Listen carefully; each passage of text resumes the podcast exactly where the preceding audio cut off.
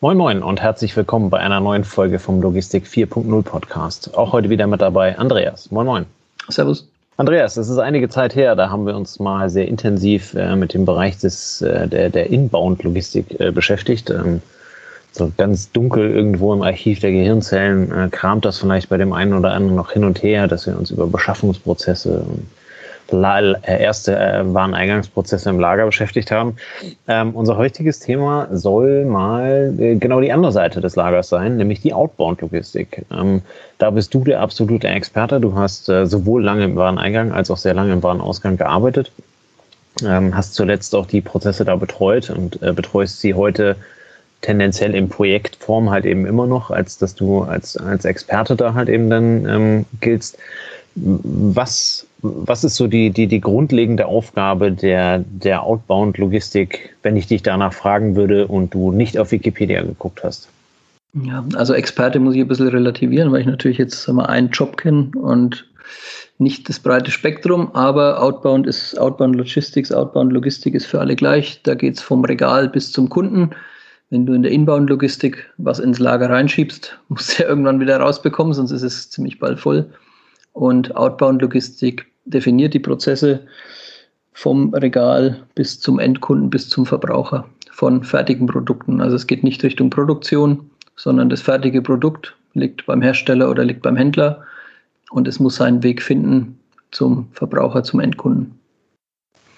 Genau, um den Expertenstatus dann doch so ein bisschen aufrechtzuerhalten, beschränken wir uns an der Stelle mal auf die Handelslogistik. Daran sind wir gut, das können wir ähm, was also unfertige Erzeugnisse oder fertige Erzeugnisse ähm, im, im äh, Industrieunternehmen oder in der Fertigung äh, angehen. Da können wir leider relativ wenig zu sagen. Ähm, welche, welche Ströme gibt es aus dem Lager heraus? Du hast gerade sehr richtig gesagt, die Inbound-Logistik ähm, schafft, schafft die Ware halt eben entsprechend äh, an, äh, lagert sie im, im, im Lager ein. Was, was passiert äh, quasi danach? Also was ist der erste Prozess im Lager, der in dem Bereich dann die, die Outbound-Logistik beschreibt oder wo beginnt sie? Ja, sie beginnt, denke ich, mit dem Trigger, also der Bestellung der Order. wenn die eingeht vom Kunden, dann weißt du, was der Kunde braucht und dann geht es darum, diese, diesen Bedarf schnellstmöglich ähm, mit den 6R, die wir auch vor einiger Zeit mal hatten, ähm, zu bedienen. Und darauf sind diese Outbound-Prozesse ausgerichtet. Das heißt, es spielt eine Rolle, dass ich den richtigen Artikel pick, eventuell mit einem Check, dass es auch der tatsächlich richtige ist. Ähm, muss sichergestellt werden, dass die Qualität passt. Da kann man verschiedene Wege fahren. Das kann man zentralisieren und sagen, es gibt noch eine Ausgangskontrolle. Das kann man dezentralisieren und kann sagen, jeder, der den Artikel anfasst, muss diese Qualitätskontrolle führen. Und wer so ein bisschen Richtung Kaizen-Erfahrung hat, der weiß, keine Fehler weitergeben. Ähm, das heißt, wenn ein Mitarbeiter darin geschult ist, dann wird er, sobald der Artikel nicht den Qualitätsanforderungen entspricht, und da gibt es im Handel ja das berühmte, schick nichts weiter, was du nicht selber kaufen würdest, um das ganz kurz zu machen. Und ähm, dann, wenn diese Qualität passt, dann kann der Artikel eben dem Prozess folgen, um zur richtigen Zeit, in der richtigen Menge, am richtigen Ort zu sein. Das hast du sehr schön beschrieben. Jo. Das ist ein wunderschöner Verweis auf unsere, auf unsere 6R der äh, Logistik, äh, die, wir, die wir vor kurzem hatten, die Folge. Ja, wir können ja so ein Folgenbingo heute machen. Ne? Wie viele Folgen kriegen wir hier als Referenz rein? Aber also es, es, das, es, werden auch Tele nicht so viel mehr, also keine Angst. Ja. Das, das, Telefonbuch der, äh, der bisher, ich weiß nicht, 60, 65 Folgen, die wir hatten. Genau. Sehr, sehr, sehr gute Idee. Na, machen wir mal eine extra Folge. so eine Inhaltsverzeichnisfolge. Ja, die, ja. Die, die wird gut. Die bricht alle Rekorde. Ähm, jetzt hast du gerade erzählt, der, der, der Trigger ist die Bestellung ähm, vom, vom Kunden, welcher Kunde das am Ende dann halt eben auch immer ist. Ähm, was passiert, nachdem innerhalb des Lagers dann ähm, die, die, die Ware fertiggestellt ist, äh, kundenfertig ist? An der Stelle dann vielleicht doch nochmal kurz der Verweis ähm, auf, auf die 6R-Folge, der äh, 6R der Logistikfolge. Ähm, äh, wir hatten da ja auch kurz ein bisschen das ganze Thema weitergesponnen und sind im Vorgespräch auch darüber gestolpert. Ähm, letztendlich muss die Ware ja schon, bevor sie bestellt wird, auch dahingehend geprüft werden, dass sie dann also ähm, schadenfrei durch die, durch die Outbound-Logistik gehen kann. Ne? Also ähm, das, was wir anfangs ähm, mal in der Inbound-Logistik gesprochen haben, die, die Ware muss halt eben so beschaffen sein, dass er so ins Lager irgendwie rein kann. Das gilt dann ja natürlich auch weitergedacht hinten am, am Outbound-Prozess auch wieder. Ne?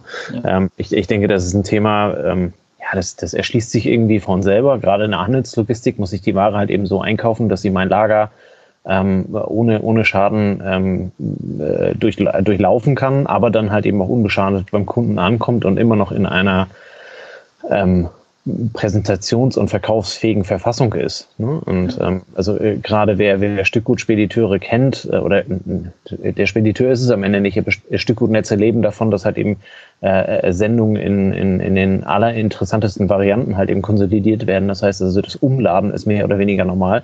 Ähm, und jede Palette auf der Ware ist, die umgeladen wird, nimmt in irgendeiner Art und Weise halt der, da äh, Schläge oder sonst irgendwas mit. Ähm, also von daher, dieses, dieses ganze Stückgutgeschäft ist ja, ja, ist halt eben sehr auf Zeit getrimmt, wo, ja, wo die Glaskaraffe dann halt eben schon richtig verpackt sein sollte ähm, auf der Palette. Aber das ist ja ein Thema, was dann halt eben hinten raus im Ausbauen dann auch unbedingt an jeder Stelle halt eben ähm, äh, betrachtet und beachtet werden muss. Einfach weil äh, keinem ist geholfen, wenn die Logistikkette funktioniert, aber am Ende kommt, äh, kommt nur Bruch an. Ne? Es, ist, es ist, beschäftigt ja eine ganze Industrie, ne? die Verpackungsindustrie. Das heißt, genau wenn du einen Artikel, die Glaskaraffe in China einpackst, in Shenzhen verschiffst, über tausende von Seemeilen ähm, durch Stürme und, und Wellenberge äh, nach Europa bringst, sie in Europa in Lager einlagerst, dann wieder auslagerst, dann auf eine Stückgutpalette packst und dann fährt sie eventuell noch über Europa, nehmen wir an 2000 Kilometer ähm, mit zwei, drei Umschlägen, je nachdem. Ja. Ähm, dann ist diese Aufgabe ja gar nicht so simpel und da ist die Glaskaraffe ja noch dankbar. Ne? Da gibt es ja auch Artikel, die temperaturempfindlich sind, die äh, erschütterungsempfindlich sind. Oder also, im Zweifel auch noch verderblich, ne? Ja, oder die dürfen nicht gestürzt werden oder die, ja, was ja. auch immer. Ne? Also da gibt es ja auch dann viele Sensoren, aber da können wir eigentlich mal eine separate Folge vielleicht zu machen. Ja. Ähm, das, darum soll es heute nicht so sehr gehen. Ne? Wir wollten eine Übersicht. Also ich ich würde sagen, ähm, wenn wir die Order haben, wenn wir wissen, auf welchem Weg die, die äh, Ware dann ihr zum Kunden finden soll, dann muss sie natürlich, du hast vorhin schon gesagt, vom Lager weg. Also das Lagersystem ist ein System, wo sie durch muss, ist ein, also wo der digitale Zwilling durch muss. Und ähm, dann landen wir, wenn wir es durchs Lager geschafft haben, wenn wir den Schritt so schnell machen wollen, dann landen wir von der Kommissionierung ähm, auf der Versandeinheit und wir warten auf Transport. Ne, so würde ich es beschreiben. Und der, ja. Trans, äh, also ja, würde ich, würde ich sehr ähnlich sehen. Ich glaube, den, den äh, Kommissionierprozess, jetzt kommt schon wieder ein Querverweis auf die Kommissioniermethoden, ähm, aber der, also den können wir uns an der Stelle sparen, den haben wir auch schon mal sehr umfänglich besprochen, was da halt eben alles möglich ist, ähm, zumal er auch sehr variantenreich ist. Ähm, aber was ähm, äh, vorgelagert, wie, wie werden Transporte organisiert. Also ähm, diese, diese, äh, was auch immer landet also auf der, auf der Versandfläche. Ähm, welche, welche Möglichkeiten des Transport gibt es an der Stelle, ähm, das ganze Thema dann halt eben zum Empfänger zu bringen? Ja, ähm, also da würde ich zwei Sachen unterscheiden. Ich würde sozusagen unterscheiden zwischen der Kunde darf bestimmen, wann er einen Artikel bekommt. Also ist der klassische Versandhandel, der klassische Onlinehandel also der, der klassische Onlinehandel, genau, jederzeit kann ich bestellen und es geht immer darum, dass ich schnellstmöglich die Ware bekomme. Oder der Versender bestimmt, wann ich die Ware bekomme und da kommen wir so klassisch aus dem Handel. Ähm, keine Ahnung, jeder Aldi wird ein- oder zweimal äh, am Tag beliefert, jeder Edeka wird vielleicht zweimal die Woche beliefert. Ein Douglas oder ein Müller wird wahrscheinlich zwei, dreimal die Woche beliefert. Und da vorgeschaltet gibt es äh, im Endeffekt, ja, man kann sagen, Bestellpläne, so dass ich als, als Filiale in einer gewissen Zeit bestelle und dann läuft es alles auf diesen Zeitpunkt hin, wenn diese zusammengekommene Order dann verarbeitet wird, damit dann eine möglichst große Einheit bei mir in der Filiale ankommt, die dann verräumt wird. Und ähm, dieses, dieses zweite, dieses vorgetaktete wird mittlerweile auch im modernen E-Commerce verwendet. Also ich kenne es jetzt von Picnic, die, die ja oben bei euch Lebensmittel liefern. Und diese Picknickkunden dürfen sich einen Liefertag die Woche raussuchen, weil damit eine optimierte Tourenplanung schon mal vorbereitet wird. Also wenn ich eben nicht jeden Tag bestellen kann, sondern nur zu gewissen zu gewissen Tagen oder ich kann es auch abstufen und kann sagen, du kannst grundsätzlich immer bestellen, aber dann kostet es eventuell extra, wenn wir extra für dich in deine Richtung fahren müssen. Wenn du dich aber den Liefertermin, sage ich mal, deiner Nachbarschaft anpasst oder wenn wir festlegen, dass es gewisse Wochentage gibt, an denen wir bei euch in der Gegend zustellen, dann habe ich die Möglichkeit in der Disposition schon mal zu bündeln und fahre dann eben mit 50 Bestellungen im, im Lebensmittelversandhandel eventuell in zwei Straßen. Wenn ich das gleiche jederzeit liefern möchte, dann würde ich eventuell für 50 Bestellungen eben ans, in sieben Straßen fahren und dadurch habe ich längere Wege und bin ineffizienter. Und der Handel kennt es ja schon, schon ewig, da gibt es feste Bestelltage, wenn eben nicht jeden Tag bestellt wird. Und somit ist schon mal getaktet, wann ich drankomme und somit ist schon mal eigentlich eine Tourenplanung ein Stück vorweggenommen. Also ein gewisses Gebiet wird schon mal beliefert. Du kannst nicht raussuchen, wann du bestellst, aber du kannst dir raussuchen, wie viel du bestellst. Und da setzt dann die Handelsdisposition auf, die dann eben je nach Bestellgröße, kann flexibel sein oder kann auch sich an gewissen Grenzen orientieren, ähm, eben die Tourenplanung so vornimmt, dass auch die Touren wieder möglichst kurz und kompakt und effizient und kostengünstig sind. Mhm. Ähm, an, an der Stelle mal der 4.0-Gedanke ähm, versucht ein bisschen einzubringen. Ähm, jetzt sagst du, da sitzt dann jemand und plant. Ähm, hast du während deiner Laufbahn mal den, ähm, den Vergleich gezogen zwischen, zwischen intelligenten Systemen damals und, und äh, Mitarbeitern, die das planen? Gibt es da heute fähige Systeme am Markt, äh, die den Mitarbeiter ähm, ja nicht outperformen, aber auf eine ähnliche Leistung kommen wie er? Also ich würde sagen, in der Tourenplanung, ähm, dass eben Algorithmus für dich die Tourzusammensetzung plant, ist es so, dass die Software, also ich kenne zwei, drei Systeme und die sind in der Lage, einen Durchschnittsdisponenten in der, in der Planungseffizienz zu treffen. Wenn jemand seit drei, vier Jahren disponiert, äh, jeden Tag das Gleiche macht, ähm, da der Vollprofi ist, dann kommen die Systeme da noch nicht dran. Und noch schwieriger wird es natürlich für die Systeme, wenn der Disponent ein in Stammdaten nicht äh, erfasstes Wissen hat. Das heißt, Graubereiche in der Planung akzeptieren kann, ähm, zum Beispiel indem er Gewichtsgrenzen geringwertig überschreitet oder indem er. Ja, das macht doch keiner, oder? Hm, sagen wir mal so, es kommt halt wieder auf deine Stammdatenqualität an. Wenn du ja. weißt, dass das System vorermittelt, dass es 23,5 Tonnen sind und du lädst einen LKW, der 23 Tonnen laden kann, ähm, und du weißt aber, dass eventuell diese Vorermittlung auch zum gewissen Prozentsatz eventuell nicht korrekt wäre, dann könntest du natürlich sagen, naja, ich weiß doch, dass da tendenziell eher weniger rauskommt, vielleicht auch einfach aus der Erfahrung raus, weil man sagt, wir haben gewisse Artikel out of stock, die in diese Bestellung noch einfließen. Ähm, also es gibt, ich will damit nur sagen, es gibt Graubereiche, ähnlich Graubereich könnte man sagen, es gibt Kunden, ähm, die sind in einem Zeitfenster von 13 bis 14 Uhr zu beliefern oder die sind von 7 Uhr bis 8 Uhr zu beliefern, weil dieser Markt in Italien nur in einem Center, in einem Einkaufscenter sitzt und nur dann kann dieser LKW dort zustellen. Wenn er das nicht schafft, sind die Endkunden da mit ihren PKWs und der kommt nicht mehr rein. Dann ist das relativ hart. Ne? Das weiß die Software dann auch und kann das gut machen. Wenn aber so eine Vorgabe ähm, vielleicht aus anderen Gründen besteht, die auch etwas weicher sind, dann hatten äh, Disponenten mit viel Erfahrung ja vielleicht sogar die Möglichkeit, aktiv Einfluss zu nehmen und mit guten Zureden am Kunden zu bewirken, dass diese scheinbar harte Restriktion, wo eine Software nie auf die Idee kommen würde, dort anzurufen, ähm, etwas aufgeweicht werden kann und dadurch holt er ein besseres Ergebnis raus. Ähm, okay, das heißt, also man kann, man kann festhalten, je, je standardisierter und fixer die Daten sind, desto eher lässt sich eine Tourenplanung halt eben mit äh, systemisch abbilden.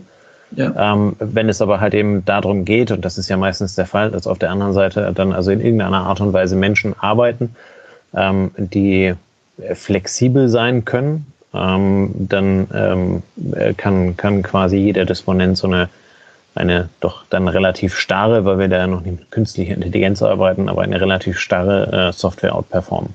Ja, also die Software als Unterstützung für den Disponenten, das kommt jetzt auch wieder darauf an, was macht der Disponent den ganzen Tag. Die wenigsten Disponenten planen ja wirklich jetzt einmal ihren Acht-Stunden-Tag durch, sondern die haben noch andere Aufgaben, die Touren müssen zugeteilt werden.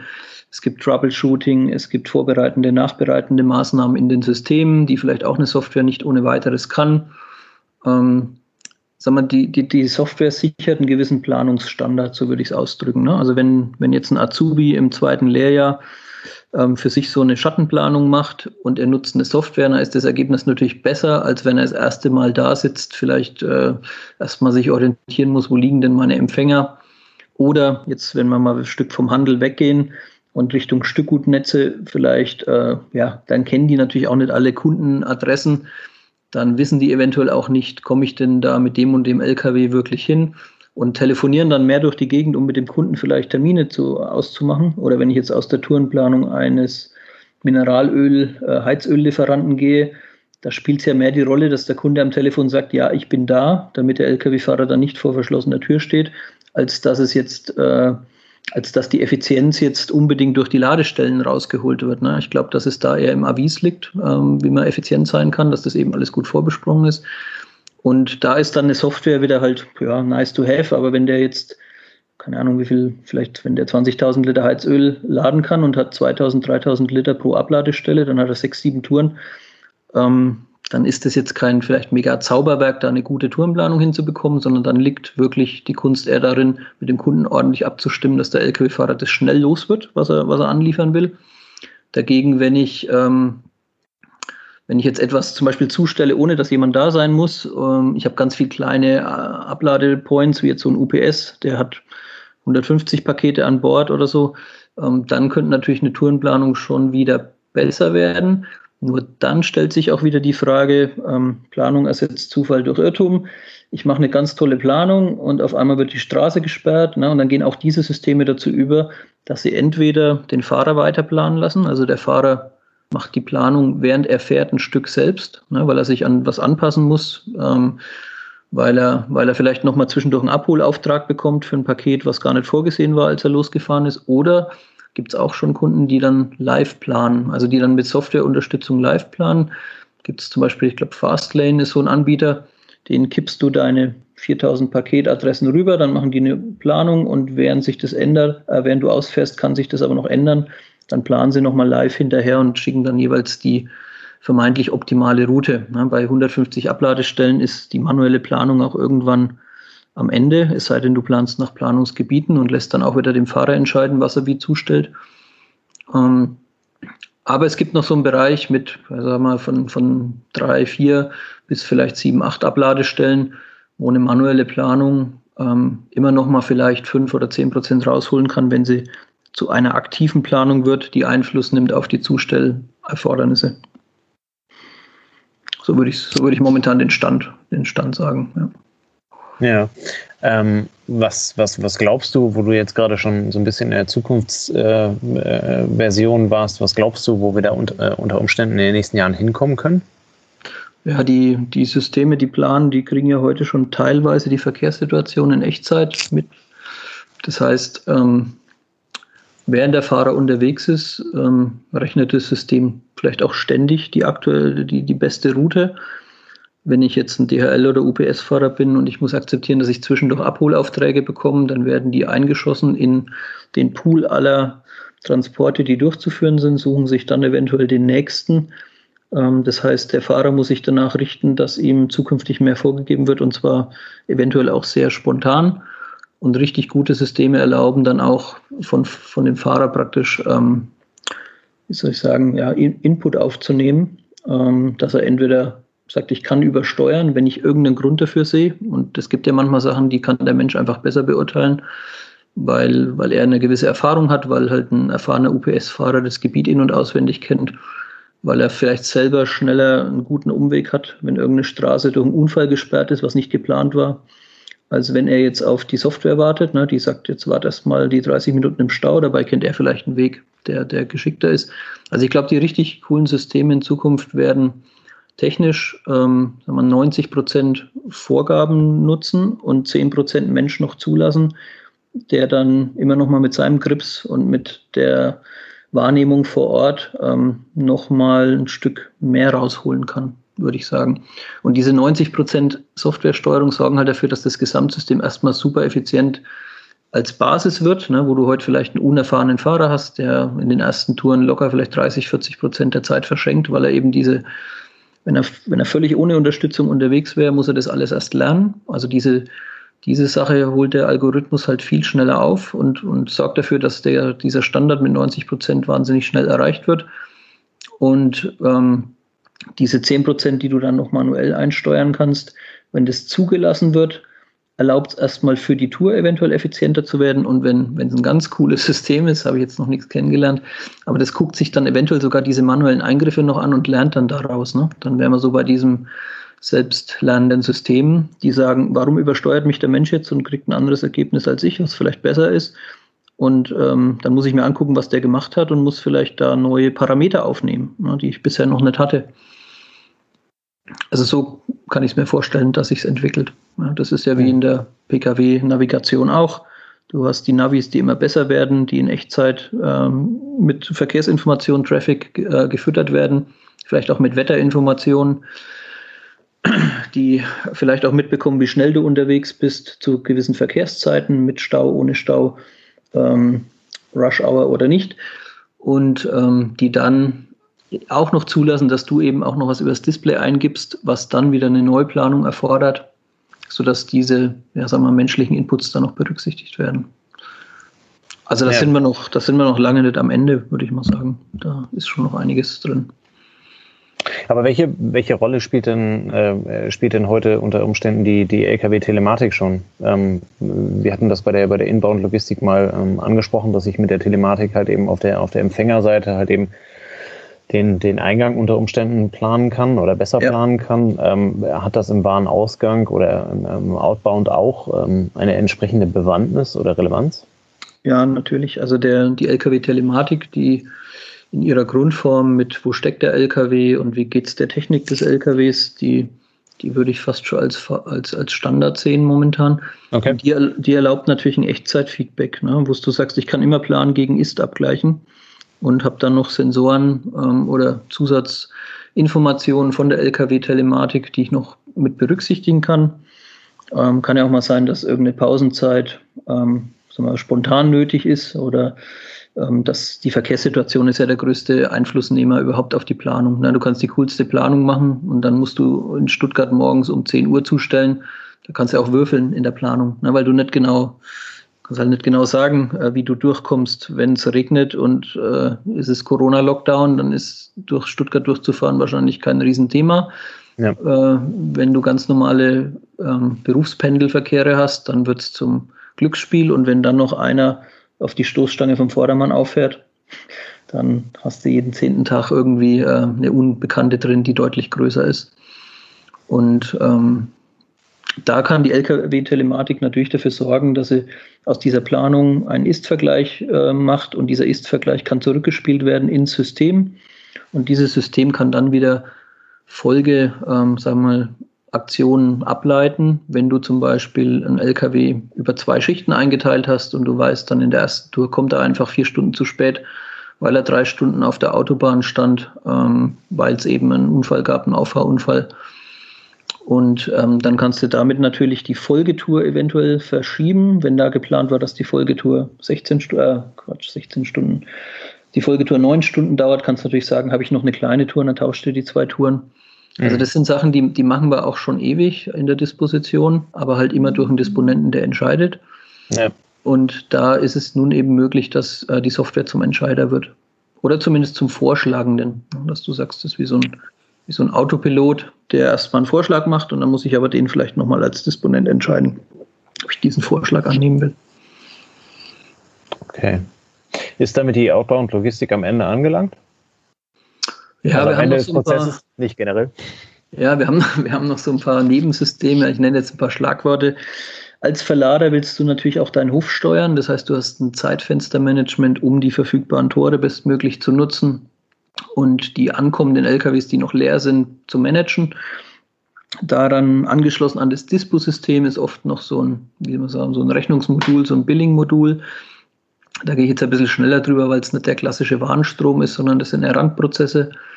Ähm, bei der Lkw-Telematik kommt vermutlich früher oder später so ein bisschen das Thema Social Media, äh, wie auch immer. Ne? Der Lkw-Fahrer ist grundsätzlich allein unterwegs, aber ist mittlerweile natürlich auch super vernetzt und da gibt es auch die ersten Telematiksysteme, die dem Kommunikationsbedürfnis des Lkw-Fahrers Rechnung tragen oder eventuell sogar das, den Input eines erfahrenen Fahrers nutzen, um dieses Wissen dann zu sammeln und an unerfahrene Fahrer weiterzugeben. Und dann sind wir bei der Seite des Empfängers, des Kunden. Vielleicht hat er auch Systeme, die im Endeffekt wieder an die Lieferung andocken. Das heißt, die übernehmen die Daten. Also das ist ja der Kreislauf, wo wir jetzt schon wieder beim Inbound sind. Ne? Der Empfänger kann natürlich auch einen eigenen Inbound-Prozess haben und so schließt sich der Kreis unserer zwei Folgen wieder. Ja. Ähm, jetzt ist ja nicht in jedem Warenausgang ähm, eine, eine, Vollpalette oder eine Stückgutpalette oder ein äh, Fulltruck. Ähm, wie, wie verhält sich das Thema bei, bei Paketen im Warenausgang? Ja, also bei, bei dem, was wir gerade besprochen haben, das sind ja eher so sich wiederholende Vorgänge ähm, in der Handelslogistik bei B2C-Versendern, bei Stückgutversendern, vielleicht auch bei Containerlieferungen an Gott und die Welt ist es so, dass eben diese Tourenplanung, diese Planung ein Stück ähm, standardisiert wird. Das heißt, bei Paketen hast du einen Warenausgang, der entweder alles auf, auf eine DHL-Brücke oder auf eine UPS-Brücke oder wie auch immer kippt und dann übernimmt der, der entgegennehmende ähm, Paketdienst das Weitersortieren an seinem Hub. Ähm, oder du bist so groß, dass du so viel Volumen hast, dass du vorsortierst, na, dass du sagst, ich kriege einen Preisvorteil wenn ich für die DHL nach Postleitzahlengebieten vorsortiere. Vielleicht kriege ich auch keinen Preisvorteil, aber ich habe dann andere Cut-off-Zeiten, ich habe andere Abfahrtszeiten. Wenn ich zum Beispiel aus Frankfurt ähm, beliefere, dann kann ich ja damit anfangen, Flensburg, ähm, Schleswig-Holstein ähm, und so weiter zuerst zuzumachen im Tagesverlauf, ne, weil die haben die weitesten Wege vor sich, diese Pakete. Ja. Und kann dann aber sagen, ja, das Stadtgebiet Frankfurt, da kann ich natürlich vielleicht acht Stunden länger warten und mache dann erst abends um 19 Uhr, kurz bevor ich den Laden dicht mache oder 22 Uhr, ähm, dann mache ich erst den Cut, weil diese Pakete haben natürlich einen ganz kurzen Weg zum Hub in der Gegend und werden am nächsten Tag direkt zugestellt. Und da ist die Welt gefühlt ein Stück einfacher, weil eben auf gröbere Gebiete vorsortiert wird. Und danach gibt es ja auch, ähm, entweder gibt es gar keine Tourenplanung wie bei der DHL, sondern es gibt halt Routen, die ein Postbote zu, zu machen hat. Oder es gibt eine sehr diffizile Tourenplanung, so wie vielleicht UPS, ähm, wo dann eben 170 Zustellungen geplant werden müssen, was dann mehr oder weniger einfach sein kann. Ja. Also eigentlich je mehr, je mehr Zustellungen in, in kleinen Gebieten, desto einfacher wird es vom Prinzip. Ähm, wahrscheinlich gibt es dann auch gewisse Routinen, die man dann wieder aufnimmt. Aber da ist, da ist die Out, der Outbound-Prozess ist da eigentlich deutlich simpler, weil du nicht als, als Auftraggeber planst du das nicht durch, sondern du produzierst wie, wie an einem Fließband und dann gehen die Sachen auf Brücken, gehen dann auf, zum Hub, gehen vom Hub aus entweder zu anderen Hubs ähm, und dann machen sie sich auf den Weg der letzten Meile. Und diese letzte Meile ist im Outbound-Prozess dann auch wieder spannend. Die ist jetzt eigentlich seit 30 Jahren oder so relativ identisch gewesen, würde ich sagen. Und jetzt, wenn die Städte anfangen, die Zustellung zu erschweren, weil sie sagen, da kommen keine Zustellpaket-LKWs mehr rein, sondern da müsst ihr irgendwie mit dem Lastenrad unterwegs sein oder ihr müsst mit dem Elektroauto unterwegs sein oder, oder, oder. Ähm, dann wird diese letzte Meile nochmal etwas knifflig. Und sie hat ja immer den Anspruch, dass das Paket auch wirklich wegkommt, dass ich es loswerde. Ja. Und da sind wir dann vielleicht auch wieder bei so Konzepten, wie wir es mit der Hamburg-Box hatten. Ne? Ähm, ja, schon wieder Querverweis. Ja. Ah. Ja, spannend. Ähm, ich, äh, man, man, man sieht, dass äh, nach, dem, nach dem Inbound äh, der Outbound auch nicht unbedingt weniger komplex ist, ähm, sondern nochmal ganz, ganz andere Herausforderungen hat, ähm, die es da zu, zu erfüllen gibt. Gerade äh, ja, im vergangenen Jahr haben wir ja gesehen, was, was der Kunde von der letzten Meile vom äh, Paketgeschäft, aber halt eben auch, äh, was für Unternehmen dann teilweise von, von enorm großer Wichtigkeit ist, dass halt eben dann die Teile oder äh, die, die Ware, die halt eben dann über die Paletten kommt, ähm, äh, ja, rechtzeitig und vernünftig zugestellt wird. Ja. Und, und vielleicht darum nochmal so einen Blick Richtung Logistik 4.0 zu bekommen. Der Kunde wird ja immer mehr in die Lage versetzt, mitzubestimmen im Prozess. Ja. Ich meine, klar, die alternative Anlieferadresse im Büro, die gibt es schon lange. Ähm, alternative Zustelloptionen aller, legt mir das Paket bitte in meinen Kofferraum ähm, legt es in eine Paketbox, ähm, stellt es mir in einer Click-and-Collect-Box dann und dann dort und dort bereit, weil da komme ich sowieso mit der S-Bahn vorbei. ähm, macht es natürlich nochmal individueller. Also das heißt, du musst eigentlich diesen Prozess dann wahrscheinlich sehr flex so flexibel halten, dass der halt jederzeit anpassbar ist. Und wenn er in der Zeit geändert wird, wo du eigentlich ausführen willst, musst du vielleicht auch bereit sein, so, ja, sagen wir, eine zweite Alternative möglichst schnell zu realisieren. Ähm, also vielleicht geht dann das Paket kurz bevor es am Ziel ist, nochmal auf den Weg, weil eventuell der Kunde nochmal eingegriffen hat und hat das Ziel nochmal verändert. Wäre auch eine ja. Möglichkeit. Ja. ja. aber da sind wir ja dann wirklich bei einer Live-Zustellung. Ja. Das hat er ja, der, ah, ich komme gerade nicht auf den Namen von der, von der Hamburg-Box, der hat ja damals ja. gesagt, ähm, wenn, die, wenn die in der Zustellung sind und äh, der Kunde sagt, ach, jetzt bin ich aber nicht mehr im Büro, du bist eine Stunde zu spät, dann, dann stell mir das halt eben an der S-Bahn da irgendwo in die, in, die, in die Box rein. Ja. Und dann nehme ich es damit. Ähm, das konnten die ja mittlerweile abbilden. Also scheint ja. das auch keine, keine große Hexerei zu sein. Ja, das war der Gunnar von Parcel ja. Genau. da, also da, da kann man sich natürlich auch wieder wilde Sachen überdenken, äh, überlegen, wenn wir jetzt gerade so sagen wir, aus der Basis raus ins Fabulieren kommen. Wenn du heute über eine GPS-Ortung des Handys jederzeit weißt, wo sich jemand aufhält, wenn das Handy eventuell sogar weiß, wo du hin willst, während du dich bewegst, dann kannst du natürlich auch die effizienteste Schnittstelle eventuell raussuchen. Könntest sagen, wenn ich gerade mit der S-Bahn durch Frankfurt unterwegs bin, und wenn, wenn ich theoretisch vielleicht in zwei, drei Jahren im Zustellbereich ähm, dann so flexibel bin, dass ich die, die Schnitt, äh, die Schnitt, den Schnittweg zwischen meinem Paket und dem Kunden bestmöglich rausfinden kann und dort dann eine Zustelloption schaffe, weil ich eben solche Locker zur Verfügung habe oder, oder irgendeinen Paketjob, na, dann könnte ich natürlich dem Kunden auch eine SMS oder eine, eine Nachricht schicken, ähm, so nach dem Motto, dein Paket wird heute am Hermes Shop im Südbahnhof zugestellt, weil du nach der Info deines Handys voraussichtlich um 17.24 Uhr dort vorbeikommst. Ne? Und also denkbar ist da viel. Ne? Ähm, die Frage ist halt, wie viel Komplexität vertragen da Systeme, was, er, was, was lässt der Kunde mit sich machen, wo, wozu ist er bereit, wie flexibel ist der Kunde.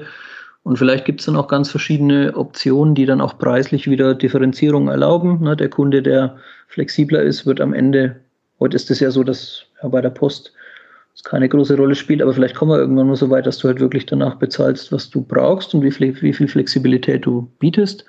Und wenn du sagst, ja, ich brauche 2000 Liter Heizöl jetzt im LKW-Bereich, aber es spielt keine Rolle, ob die jetzt morgen kommen oder in drei Wochen, weil es ist Sommer und ich habe momentan keinen Bedarf, ähm, dann kann das einen ganz anderen Preis bedeuten, wie wenn du sagst, morgen um 17 Uhr muss das Ding dastehen. Ist ja heute schon, schon heute ist es schon so im Groß, Mengenbereich.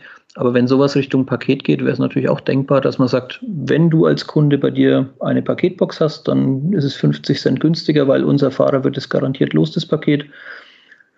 Könnte die DHL auch machen, ne, mit dieser Zustellerlaubnis. Die könnte ja das ja. auch vergüten und sagen, wer eine Zustellerlaubnis gibt, der kriegt einen Rabatt. Ja. Haben sie, glaube ich, bisher noch nicht gemacht, aber in die Richtung geht es vermutlich, weil da hole ich ja nochmal Kohle aus dem System raus, für alle Beteiligten.